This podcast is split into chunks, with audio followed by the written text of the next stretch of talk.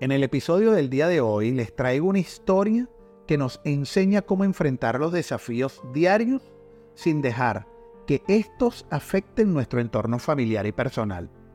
Se centra en un hombre que decidido a darle una nueva vida a una vieja casa dentro de su granja, contrata a un carpintero para llevar a cabo la restauración.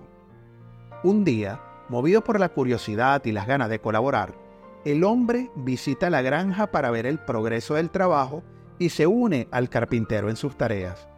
Sin embargo, parece que ese día las cosas no estaban destinadas a salir bien para el carpintero. Primero su cortadora eléctrica se avería, costándole dos horas de trabajo. Luego, un corte de electricidad le quita otras dos horas.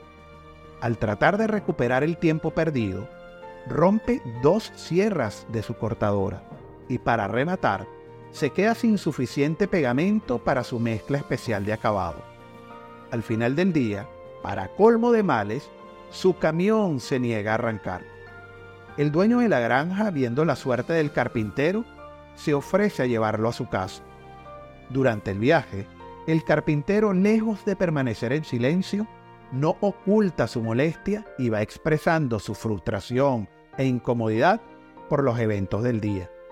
Cada contratiempo le sirve para recalcar lo mal que le ha ido con todo, compartiendo con el dueño de la granja su desdicha y disgusto. Después de una hora de recorrido, llegaron a la casa del carpintero y éste le dio una sorpresa al dueño de la granja al invitarlo a entrar para que conociera a su familia. Mientras se dirigían a la puerta, el carpintero lleva consigo el peso de su día, pero antes de entrar, se detuvo brevemente frente a un pequeño árbol de color verde intenso y por demás hermoso. Toca sus ramas suavemente, admirando sus hojas, y de repente este gesto marca una transición, pues al abrir la puerta de su hogar, su expresión cambia completamente. La frustración da paso a la alegría y la calidez. Sus hijos lo reciben con emoción y él comparte un momento de felicidad con su familia, introduciendo al dueño de la granja en este ambiente de cariño y bienestar. Al despedirse y pasando nuevamente por el árbol, la curiosidad del dueño de la granja no tiene límites y le pregunta sobre el gesto anterior con el árbol. El carpintero le revela que ese es su árbol de los problemas. Le explica cómo cada noche, al llegar a casa, cuelga simbólicamente sus preocupaciones y problemas en el árbol para no llevarlos dentro de su hogar. Asombrosamente, cuando los recoge por la mañana, siempre encuentra que son menos y más manejables de lo que recordaba. Esta práctica inspira al dueño de la granja a adoptar su propio árbol de los problemas, aprendiendo una valiosa lección sobre cómo separar los problemas laborales de la vida familiar y así, de esta manera, poder mantener un ambiente de paz y amor.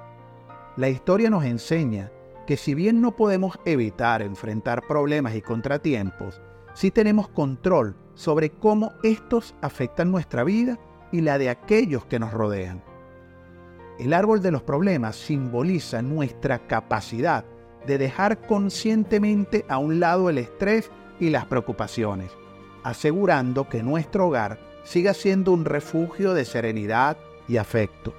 Nos invita a reflexionar sobre la importancia de encontrar mecanismos que sean saludables para manejar el estrés y las dificultades, recordándonos que aunque no podemos evitar los problemas, podemos decidir no permitir que invadan esos momentos preciosos con nuestra familia y nuestros amigos.